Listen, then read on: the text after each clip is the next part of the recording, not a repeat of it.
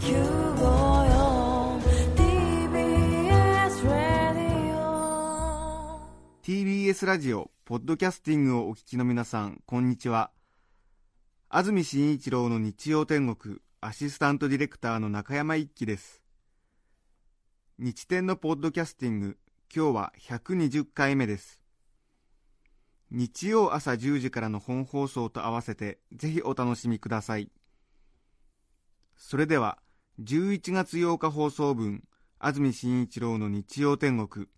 番組開始から10時26分までの放送をお聞きください。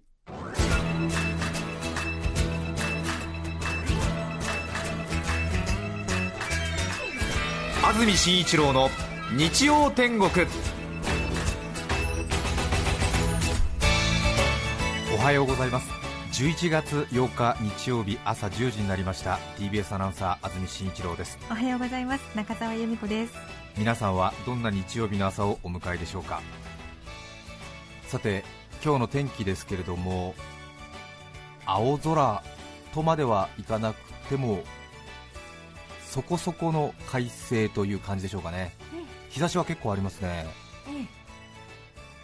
先々週くらいですかね同じような天気があって晴れてるんだけれどもなんかこうもやがかかったみたいに白くぼわーっとしてますねということを話して私はスモッグかなと思ってたんですけれども番組中にたくさんメッセージをいただきまして黄砂の影響があるみたいですよということを教えてくださいましてもしかすると今日も少しちょっとなんか視界が悪いなというところもありますのでそういう影響が今日もあるのかなという感じですが天気のいい日曜日気持ちいいですよね。本当にそうですね。今日11月8日の天気ですが晴れ時々曇り。日中の最高気温は昨日と大体同じで各地とも20度前後の予想ということです。現在スタジオのあります赤坂は気温が16度湿度が61%になっています。今週水曜日以降はぐずついた天気が続く見込みだということです。水曜日以降は少し天気が崩れていくということですね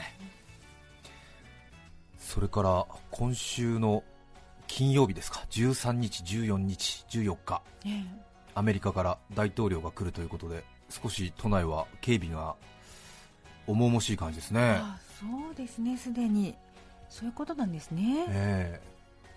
赤坂、霞が関、六本木のあたりはもう交差点に1人ずつ警察の方がいらっしゃってえそうでした、ええかなり眼光鋭く周りをいろいろ警戒していらっしゃいましてなんとなくねちょっと10分15分歩くと10人15人の警察官の方とすれ違うという、うんええそういう物々しい感じの雰囲気に都内はなっておりますけれども。はい。また人間とはやらしいものでどうしても比べてしまったりですね、えー警察官を比べてしまったりする癖がありまして、えー警察官の方ってかっこいいですよね、あそうですよね、えー多分機動隊に配属されるので、ええ。若き精鋭たちが配属されてるんでしょうけれども、かっこいいというかこう凛々しくてね、ええ。えー眼光鋭くてええ。筋骨隆々な感じの方がいらっしゃって。たまにこう筋骨隆々じゃない方がいらっしゃったりして。ああこの人は多分ね頭脳派なのかなとかそういうふうにちょっと思ったりもしながら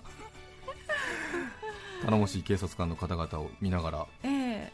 何かね通勤通学するというのもなんとなく都内のまた特徴なのかなという感じもありますけどね。そうですね。私は田舎に住んでましたので町に駐在所が1箇所あって警察官が多分1人か2人ぐらいしかいなかったのではい。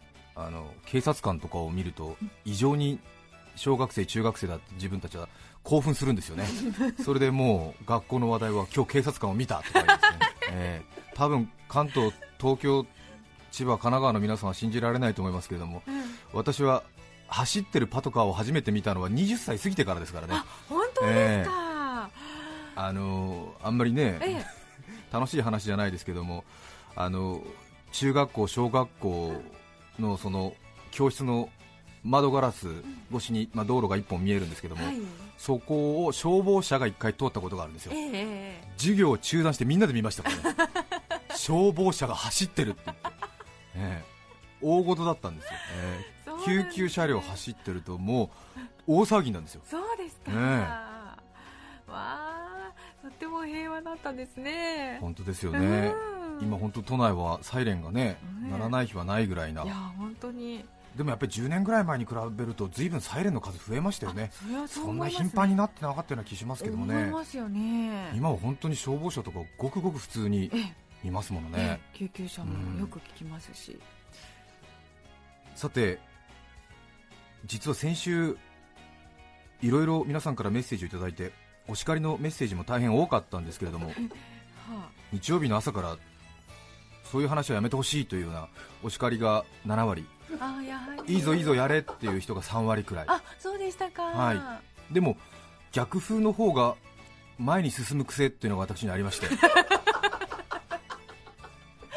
えそうですよね。ちょうどあの1年に1度くらいこういう類の話をしてるんですけれども、えちょうどもうあれから1年ぐらい経ちましたね、ちょうど昨年のこの時期には過敏性腸症候群の私のお腹を押して歩道橋を登った場合に上りが辛いか下りが辛いかあるいはその1年くらい前になりますと秋田ドトールでの小学生に言われた一言という、えそれぞれもう1年前なんだ。ーそれぞれあの1年スパンで皆様にお伺いを立てていかがですかという、まあ特にねこういう秋のいい陽気の頃合いにご提供するのが 一番角が立たないだろうということでお届けしている。いやー1年経つとは思えない。やっぱ衝撃度が強かったんですかね。比較的品のある放送というものを自負している私たちにとっては、まあ、大変鬼門とも言われてるんですけれども、まあ、私のまあドラフト第8位的な ものなんですけれども今日はそういう日曜の朝にふさわしくないうん。お話をさせていただきたいと思います、まあ、商売をしている立場上こういうのもなんですけれども、今週は思い切ってえダイヤルを変えてみるのもいいと思います 先に？先に申し上げておきます。マイナス情報を進んで開示いたします。まあ。ちょっと話が遠回りになりましたが先週話したことなんですけれども、はい。ちょっと行儀が悪いんですけれども、はい。私は風呂に本を持って入るええ。癖がある、はい。湯船に浸かりながら本を読むのが生活の楽しみなんですという話をしました。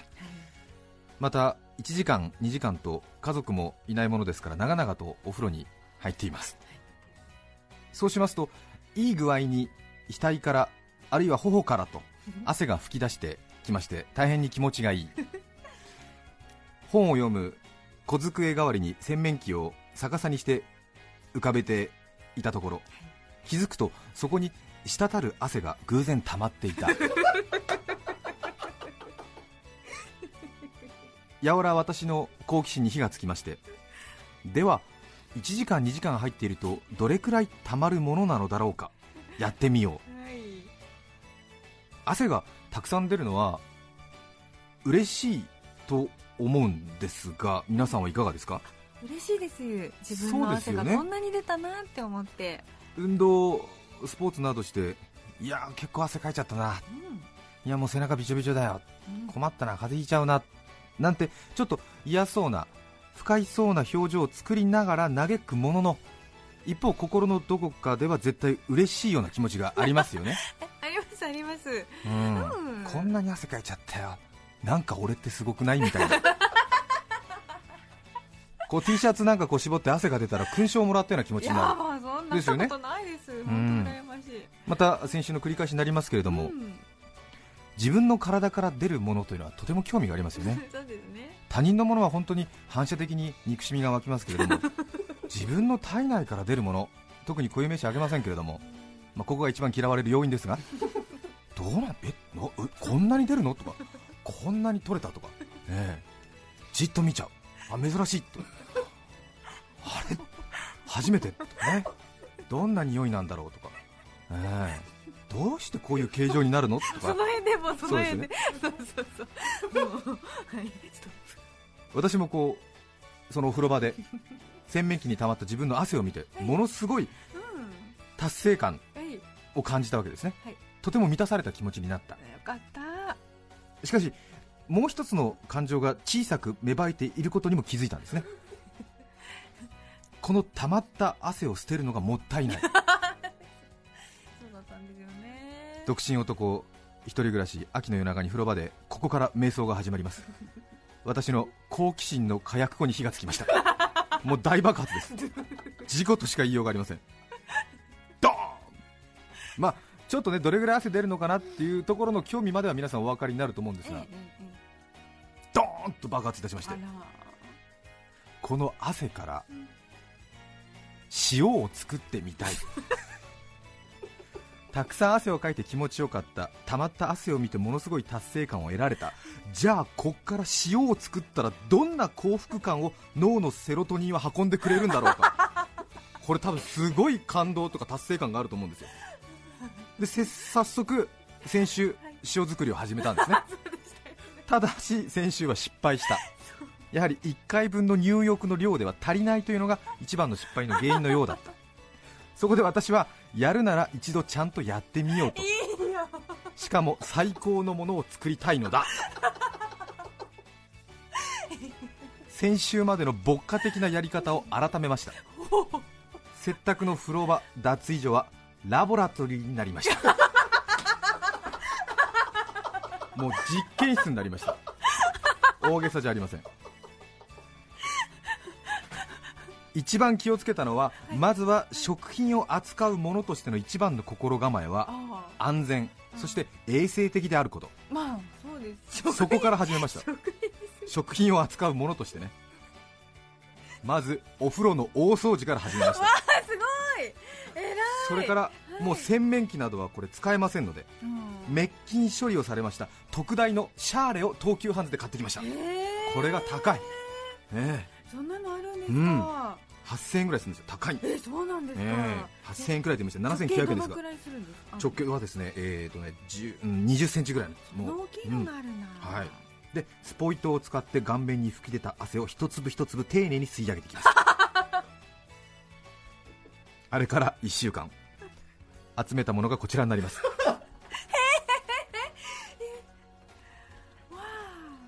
えこちらになります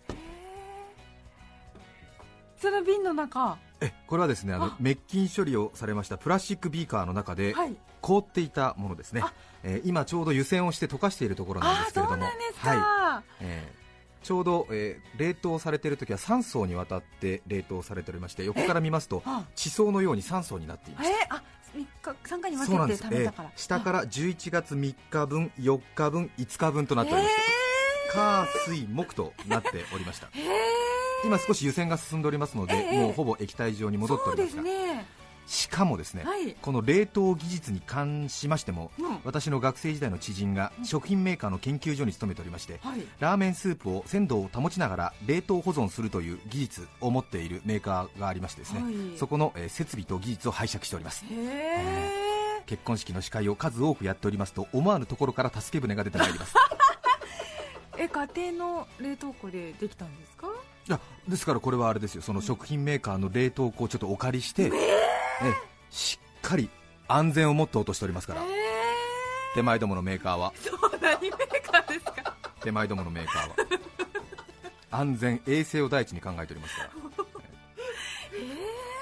あの大掛かりですえね大掛かりです。それからお金も大変かかっております。そうですか、え10万円単位でかかっております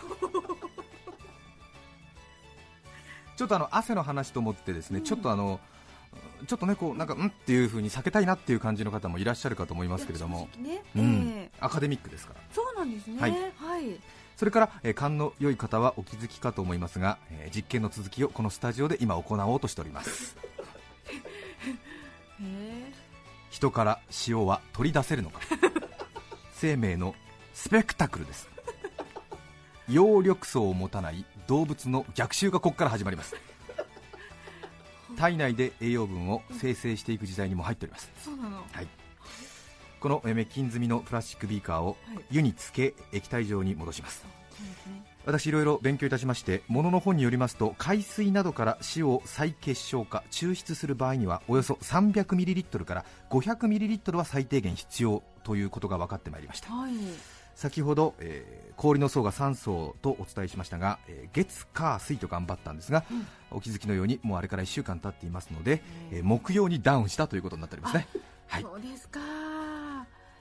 これ抽出にですね1日4時間くらいかかるんですね、えーまた私もサラリーマンをやりながらの、まあ、メーカー勤務ということになっておりますので 深夜の作業がやはり辛いんですね、4時間えも、充実それで、ええ浸かり続けるってことだよねお風呂にね。えお風呂に浸かりながら、えー額から出る汗をスポイトで集めるんですね、えーしかも赤いゴムキャップのスポイトで集めますから、はい、暇ですか？暇じゃないですよ。そうですよね。ものすごく多忙ですよ。ですよね。1日4時間くらいかかるんですよ。その作業どう頑張っても1日 60cc が限界なんですよね。へそれで3日分で大体今確かに。170から 180cc ぐらいのビーカーのメモリになっておりますけれども。へでも先ほど申しましたように、えー 300cc は最低欲しいラインなんですよね、えーなので、えー月火水合わせても180ということでちょっと実験に自信が持てないということで、えー急遽スクランブル発進的にですね、はい。えー昨日の夜半からあ今朝明け方、えーそうですね先ほど8時50分くらいまでですね、えーフレッシュなものを採取してまいりました。ああの情報セブンデイズニュースキャスターが終わられてからはい。はい。あの今朝までの間にはい。また頑張ったんですか？はい。ちょっと顔が白いでしょ今日。油の抜けた感じがちょっとね本当あのフラフラなんですよ。いや結構ね4時間ね汗流し続けるって大変ですよ。すよね。ーもう口乾いちゃってますしね、えーもう本当ちょっとどうかしてるなと思ったんですけどもなんとかね 300cc 行きたいなと思ってですね。本当本当8時ぐらいまでずっとお風呂入ってたんですけども。すごい。えーそこで、えこちらがフレッシュなものですね。なんでそこに隠してんですか？これが、えー、いわきガラスの、えーこれはまだ冷凍してないものですパイレックスの、えービーカーでございますけど、えー。で本当に申し訳ない。頑張るに頑張ったんだけど、うん。やっぱりね放送に間に合わないのもなんですからえー 40cc ということで勘弁していただいて。すごい。えー。合わせて、えー 220cc そうですね。もう限界。もう出ない。よく走ったコスモバルク。これを熱していきます今回はこちらに電磁ヒーターをご用意いたしました。あすごい。何でも出てきますね。いつの間にそんな、スタジオでは、えー直火を使えませんのでうん。こちらの、えー電磁ヒーターですね、えーこちらをセットいたしまして、えーその上に、えー金属の鍋を置きます。へこちらでございますね。はい。人間の汗はだいたい、えー。0.5%の塩分濃度と言われておりますけれどもそれから海水は3.4%ということなんですがまあ、濃度的には随分汗の塩分は少ないんだなという感じがいたしますけれどもこれが、えー私の3日分ですね、ははい。い、あ若干こうポカリスエット的な白濁した感じが。若干ですね。ね。本当にまあポカリスエットをすごく薄め10た倍ぐらいに薄めたくらいの色ですね。うん。はい、これ本当に一滴一滴あの命を削って集めたものですから。いや本当美味えしいですよ、しっかり。そうそうそうもったいないからね。え え本当にあのミツバチがロイヤルゼリーを集めたような感じなんですよ。本当に愛おしいっていうかものすごく大変だった、本人はね大変なのもう冷凍庫の行き帰りとかもうタクシー代かかっちゃったかかっちゃった。そうなんですね。えーそれから、えそーここにフレッシュなものをですねはい。加えます。はいこれであ 220cc 結と構な量ですね。いうことですね。鍋に結構、ええ。あの2、3センチ溜まりましたよ。そうですね。はい。そして大体えー直径20センチくらいの鉄鍋にですね、うん。入れましてこれを熱していくということで、ここからいよいよ抽出が始まるということになります。計算でいきますと大体0.5%の塩分濃度ですと塩が 1.1g ほどは取れるんじゃないかなと。そいうことなんですがうん。ただ心配なのは私の汗が0.5%の塩分濃度を保っているかどうかということなので当然塩分濃度が足りなければもっともっと少ない量あるいは抽出できないぐらいな量になってしまうということでちょっとぶっつけ本番なものですからどうなるのかわからないんですがこのドキドキ感を皆さんと一緒に味わってもらいたいなと思って 4日間頑張りました。どうでしょうか。あ少しそうですね。鍋の底鍋が、えーふつふつと気泡が上がってまいりましたけれども、IH のお鍋ですからね。そうですね。えはいプレートです、ーさあここからいよいよえ人類。ああまだですね。気泡でしたね。ちょっと焦ってしまいましたが。こんな早くは抽出されないですね。でも湯気が湯気が出てきました、えええ。湯気が少し出てまいりました、ええあ随分随分 あのふつふつしてきましたよ。そうですね。え摂氏100度の水に溶けていられる塩の量は 280g と言われてるんですけれども22%塩分濃度が22%どんどんどんどん濃くなって水蒸気が出た分22%を超えたあたりから塩が抽出してくるというふうに、えー、ものの本には書いてありました。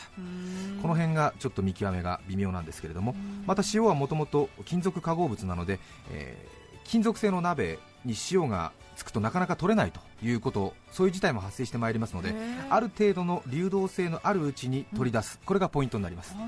少し湿った状態でやはりもう火からは下ろしてええ。あとはまあ天日干しなり緩やかな温風なりで乾かしていくというのがまあこう塩を抽出する上では大事というふうにものの本には書いてありました。ただしそれは海水から塩を取り出す場合の手順ですね。ええ。あの汗からというのはやはり文献はないんですか、そうですね、えあー。ー汗からの文献というのはちょっとなかったですね。そうですか、それからこれ皆さんにね先に言っとかなくてはいけないんですけれども汗ってのは大変誤解を生むものでございまして、うん。フレッシュなスウェットにおきましては大変衛生的なものでございます。ただ通常は体の分泌物と混ざり合うケースが大変多くてそうした場合にはこう短時間で雑菌などが発生しいわゆる汗臭いというそういうようなサイクルに入ってしまう。ただし、えーうちのメーカーの場合は大変フレッシュな状態で高度な技術を持って冷凍保存しておりますアクみたいのが出てきましたね。何ですか？アクですか？ちょっと私には見えないんですけれども、え失礼しました、ええ。えであの匂いの方もさほど特に匂いはなくですね、ええ。そうね。えええ。ちょっとありますけれどもね、ええ。それはもうミネラル分ですから、あそっか。ええ。ミネラル分ですからさらにあの手前どものメーカーでは原材料の収集に関しましてですねあごめんなさい本当にすいません。あの手前味噌なんですけれどもなるべく同じ条件で行うことが商品の質の向上につながると手前どもは考えておりますので厳しい生産管理を行って採取しております。先ほどから申し上げていますように、衛生面での管理はもうもちろんのことでございます。これは本当に、えー大変なお金をかけてやりました。発生したシャーレを今後何に使えばいいのかということになりますね、えー何かアクセサリーケースにもしようかな。そうですでもアクセサリーないぞというそういう感じになります、なるほど。えー衛生面での管理はもちろんのことでございますが、えー浸かるお湯の温度。これはもう41度。ああ湯船の温度ね。湯船の温度ですね、はい。それから、えー摂取する部分は顔および首。顔の場合はこれ洗顔を2回しています。あそうですか。洗顔を2回してから、い。そして、えーまあ、頭皮から流れ落ちる汗スウェットっていうのも結構多いんですけれどもうんこの場合にはですねちょっとまあいろいろご希望に添えない部分もありますので これはあのタオルを鉢巻きのように巻いて入らないようにブロックしたんですか？純粋なもう完全にバージンな感じのですね。顔のスウェットを。スウェットを収集しておりますので。ここがエクストラバージンスウェットなんですエキストラバージンフェイススウェットということになりますね。ええ。さらにですねここが本当にあの当社の売りなんですけれども、まあ、当初、その本を読みながらスウェットを収集したという経緯がございまして。はいお風呂の中で読む本にもこだわって 今回は作りました。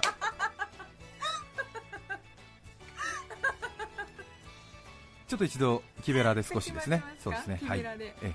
木べらで少し。水泡がそうですね。意外に蒸発量が少ないですね。そうですね、ええ。結構やっぱり蒸発させがいがありますね。結構な量でしたから。そうですね、ええ。えやはりあれですね、うん。軽く動物性タンパク質も少し入ってるんでしょうかね、うん。なるほどなるほどあごめんなさい話が途中になってしまいまして。え いえというのはどのあたりから今？やはりあの読む本のジャンルによっても興奮の度合いなどがありますから、ジャンルによってスウェットにこう品質に差異が出てしまっては困るということで、えー今回は歴史もの限定としております。はい、えーしかも、えー上杉謙信、武田信玄ものに限定しております。これはもう本当にあのお目の高い消費者の皆さんもお気づきかと思いますけれども、上杉謙信、武田信玄ものでございますね。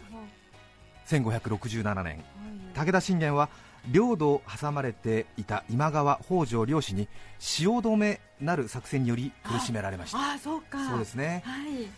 西に今川そして東に 小田原北条ということで真ん中になりました武田領。ここですね。甲斐信濃の国は内陸にありますので、ええ。海がないために塩が作れない。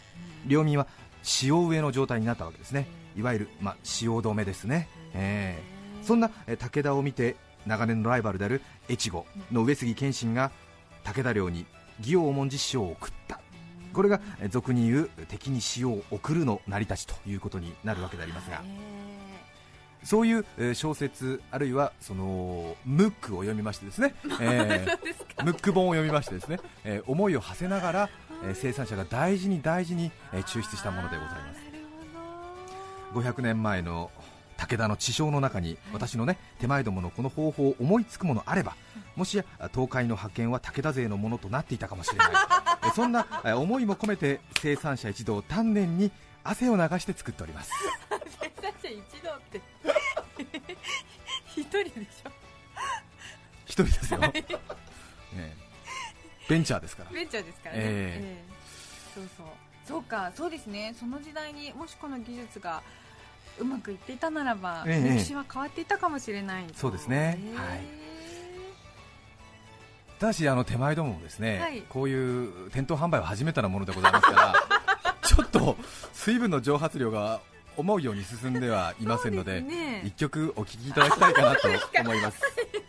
それでは千葉県鴨川市の馬の耳を見物さん45歳男性の方からいただきました。リクエスト曲を一曲お聴きいただきたいと思います。ボーイで B ブルーお聴きください。どうぞ。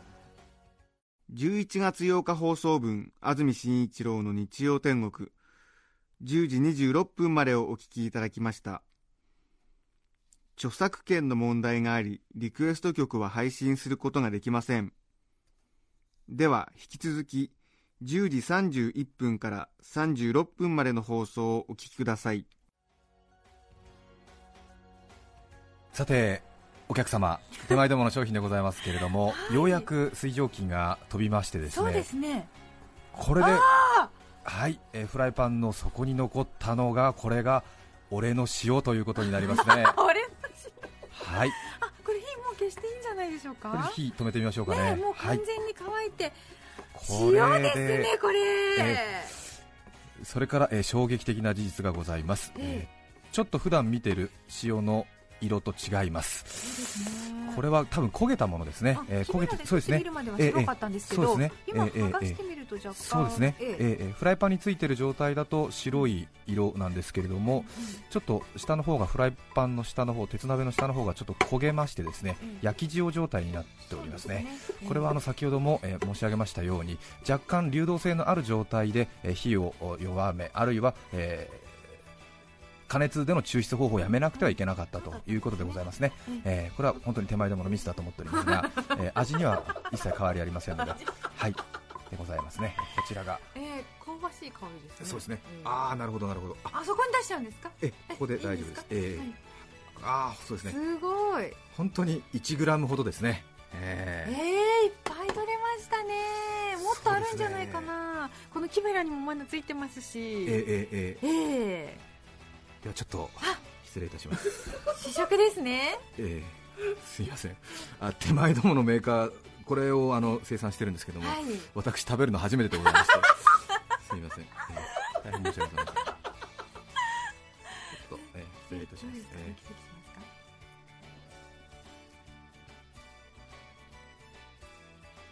うん。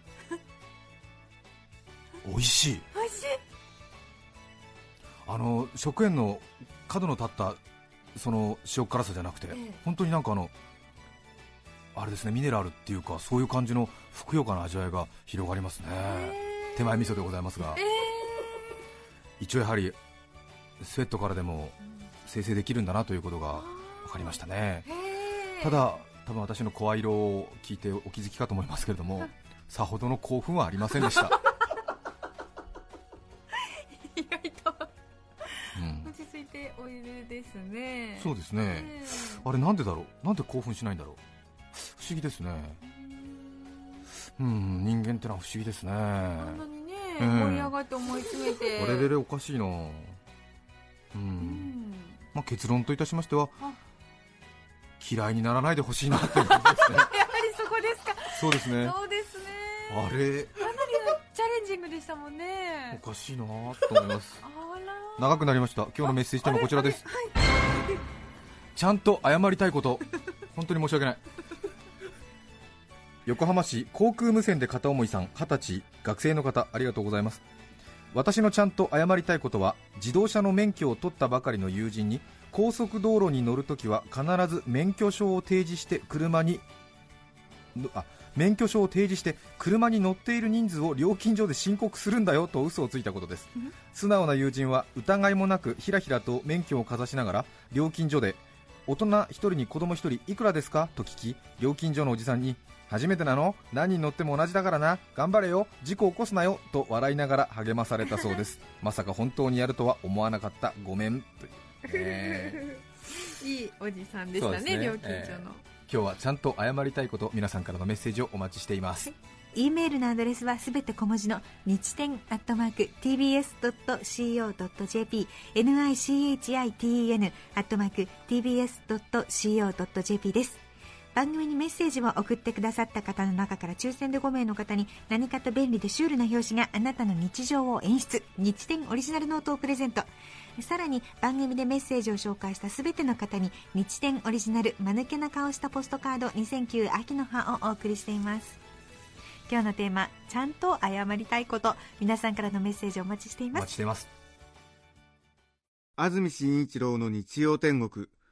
10時36分までをお聞きいただきました。今日はこの辺で失礼します。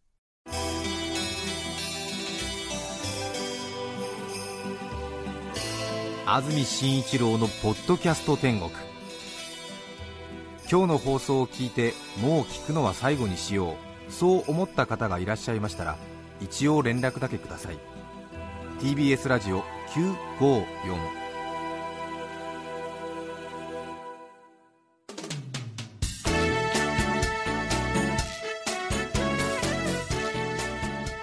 て来週11月15日の安住紳一郎の日曜天国。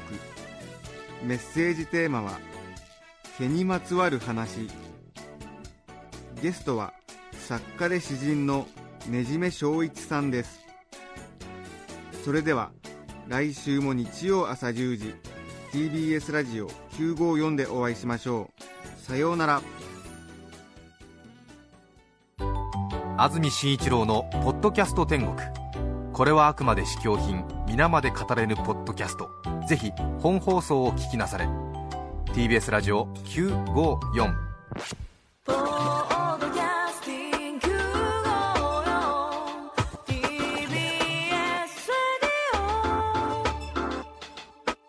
ベビーのいる生活迷える子育て応援ポッドキャストは育児中のパパママが集まる匿名座談会定員切開しましょうっていうところになって、でも痛くないよね。あ、痛くはないんです。麻酔効いてますからねそうですよね。じゃあ引っ張るね。みたいな。あー、引っ張りますかみたいな。毎週月曜配信です